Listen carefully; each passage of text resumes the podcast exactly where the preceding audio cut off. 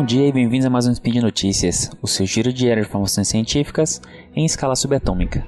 Meu nome é Gabriel Lima e hoje no dia 28 Triadan do calendário Decatrian, ou se você preferir, no dia 23 de abril de 2021 do calendário Gregoriano, falaremos de medicina. E no programa de hoje, veremos um pouco mais sobre o coquetel de medicamentos aprovados pela Anvisa contra a Covid-19, o Regen-Cov. Speed Notícias.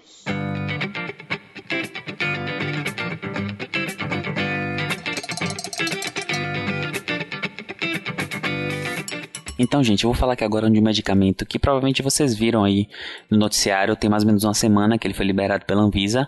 Na verdade, não é um medicamento, né? É um, um coquetel de medicamentos, na verdade, dois, sendo mais específico, que foi liberado pela Anvisa é, no uso contra a Covid-19. Então, esse coquetel é composto pelo Casirivimab e o Indevimab.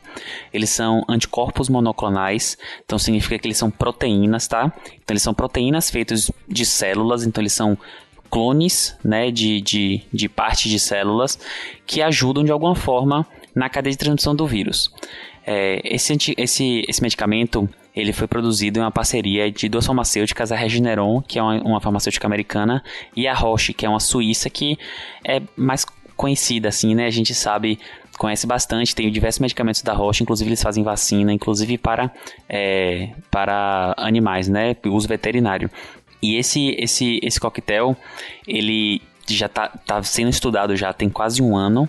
Ele acabou de sair os resultados de fase 3 dele e são resultados bastante positivos. É, como é que funciona esse coquetel? É, a, a, o anticorpo monoclonal, né? Esses anticorpos monoclonais, eles todo anticorpo ele tem um alvo específico. Como ele é monoclonal, ele é muito específico. Então ele vai se ligar a algum local e vai fazer a sua ação. No caso, ele vai se ligar na prote... nas pro... de... em proteínas na coroa do vírus, que é aquela parte mais externa dele, que forma realmente uma coroa, daí que vem o nome, inclusive, coronavírus. E ele se liga nessa proteína que chama de proteína spike do vírus. É, essa estrutura do vírus é essa, essa proteína spike que permite, por exemplo, a penetração do coronavírus na célula. Então, a, o funcionamento teórico desse anticorpo, ele vai tanto impedir a adesão do anticorpo, ou seja, reduzir a, a taxa de replicação, é, como vai, no final das contas, reduzir a própria infecção. Afinal, se você tem menos replicação e menos invasão do vírus, você tem é, menos atividade da doença. Então, na teoria, né, existe um racional teórico interessante por trás, mas a gente, a gente sabe que nem sempre o racional teórico se confirma, tá? É, outra coisa importante, antes de falar mais desse, desse coquetel, é que ele nada tem a ver com a cloroquina, a ivermectina, essas aberrações que a gente vê por aí, que são drogas que não só não têm evidência que funcionam, como existe evidência que não funciona, né? Todos os estudos mostram que são medicamentos que não servem para o propósito da coronavírus. Cloroquina é um medicamento ótimo para malária, pode ser usado no lupus. É, é bom para piolho, é bom para verme, mas para o coronavírus, infelizmente, é, eles não funcionam. Bom, então tudo do que eu falei aqui agora, né, você já pode estar querendo levantar comprar esse Regencov na farmácia para usar, porque, bom, se ele foi aprovado pela Anvisa, ele deve ter um efeito bom, então ele deve é, ser a cura do coronavírus. Então não é bem assim. Primeiro que ele não vai ser vendido na farmácia, o seu uso vai ser restrito ao uso hospitalar ou uso ambulatorial liberado com receita. Não, você não vai poder comprar para poder usar em casa. Inclusive ele é um medicamento injetável, então você vai ter que ir para uma clínica usar ele se tiver indicação. E existe outro fator que é importantíssimo e que torna proibitivo para muitas pessoas, que é o valor. O tratamento dele é estimado em 3 mil dólares. Então, com a nossa cotação atual, isso dá cerca de 300 mil reais.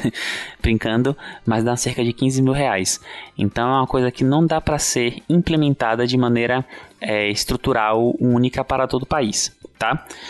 É, então, assim, pô, Gabriel, você falou, começou a falar de um medicamento que foi liberado, aí agora está dizendo que não vou poder comprar é, porque não vai vender, e mesmo se vendesse, é os olhos da cara. Então, para quem é esse medicamento, né? Quem, quem é que vai se beneficiar desse uso? Então, eu não vou entrar em, em âmbitos de decisão de liberar ou não, enfim, nada disso, mas é, esse medicamento ele pode ser usado.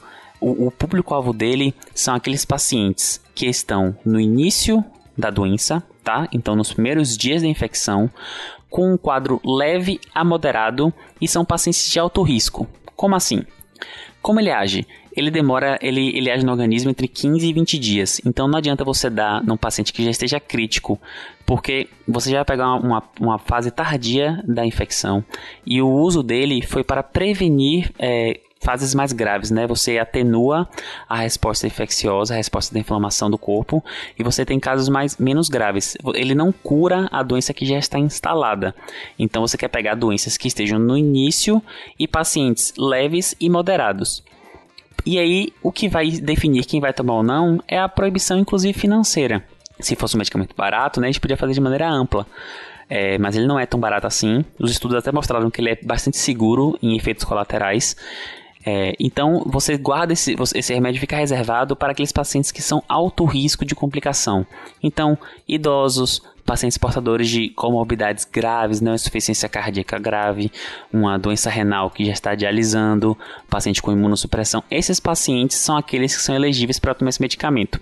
E ele é, como eu falei, né, já adiantei, eles têm, ele tem, mostrou resultados muito positivos para evitar o agravamento da doença. Se a gente for pegar o desenho do estudo, né, na fase 3, que foi o que saiu mais recentemente, é, foi avaliado 1.500 pessoas, a idade dessas pessoas média era de cerca de 40 anos, 44 anos, sendo que 31% tinham ao menos um fator de risco para a Covid-19, 33%, ou seja, um terço, eram obesos, e mais que isso, 38% tinham mais de 50 anos. E aí, é, o medicamento foi administrado é, numa injeção subcutânea, tá? Como, com uma insulina, quem tem parente que usa insulina, é, não é venosa, não é muscular, é subcutâneo. E é uma dose única que foi administrada. Então, esses 1.500 pessoas foram divididas em grupo intervenção e o grupo placebo, né? E aí 750 mais ou menos em cada grupo. E é, quando você compara os, os, os dois grupos, ela reduziu cerca de 80% os casos sintomáticos de Covid, considerando indivíduos que, que não apresentavam anticorpos previamente para a doença e viviam na, na residência com alguém que tinha sido é, contaminado pelo coronavírus. Então, mostrou-se meio que a resistência desse grupo em, em, em, adquirir uma forma, uma forma sintomática da doença, mostrando aquilo que eu comentei, que é a capacidade do medicamento de evitar formas mais graves, né?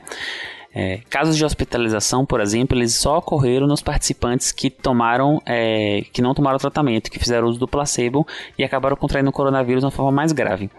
Então, é, de maneira geral, além disso, ele se mostrou seguro. Efeitos colaterais é, graves foi cerca de 1%, foram bem poucos, não teve nenhum óbito relacionado ao uso do, do, do medicamento em si, né, desse coquetel em si. E ele se mostrou é, efetivo em evitar é, infecções graves é, do coronavírus. E aí, poxa, realmente né, parece que dessa forma é um manjar dos deuses e reduz bastante. Mas ele é muito difícil ser aplicado de maneira técnica, porque você precisa ter a identificação precoce da doença, pegar a doença em fase inicial e conseguir fazer a administração da droga para ter é, esse potencial benefício. E ele não exclui o uso da vacina. Ele não torna você imune, por exemplo, ao coronavírus ou, ou é, faz você ter uma, uma, defesa melhor do coronavírus a longo prazo. Ele vai servir para aquela infecção e, e ponto. É, estudos in vitro já mostraram, inclusive, que é, essa, esse medicamento ele tem um certo efeito nas novas variantes, mas é aquele negócio do estudo in vitro.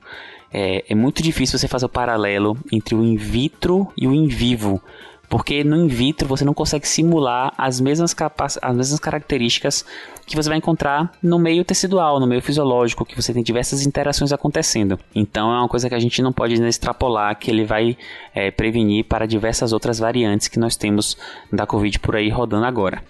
E quem pode, né? Quem tá, para quem está liberado. O Regencov está liberado em caráter emergencial para todos os pacientes acima de 12 anos e que tenham pelo menos 40 quilos, né? Ele é dose única, então facilita o uso da dose. E é uma, uma boa notícia, né? Afinal, mesmo sendo um, um, remédio caro, que ele se torna um pouco proibitivo no ponto de vista de sistema único de saúde, é um, um progresso que a gente está entendendo mais mecanismos e consegue, quem sabe, além de ter a vacinação no futuro, é, construir um medicamento, ter um medicamento, um antiviral que seja mais potente e específico pro coronavírus. Bom, pessoal, e por hoje é só. É, lembrando que é, eu vou botar aqui no post um link, uma notícia que vai falar um pouco mais sobre o Regen Cover, se você quiser ler. E aproveitou que você já entrou no post, deixe seu comentário, seu elogio, sua crítica, vamos conversar um pouquinho mais lá, tá certo? É, lembro ainda que esse podcast só é possível de acontecer por conta do seu apoio no patronato do SciCash, seja no Patreon, no Padrim ou no PicPay. Um grande abraço, se cuida, fiquem em casa, lavem as mãos e até amanhã. Tchau, tchau.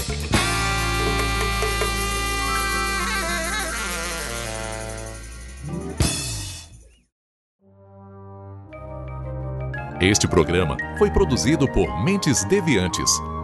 deviante.com.br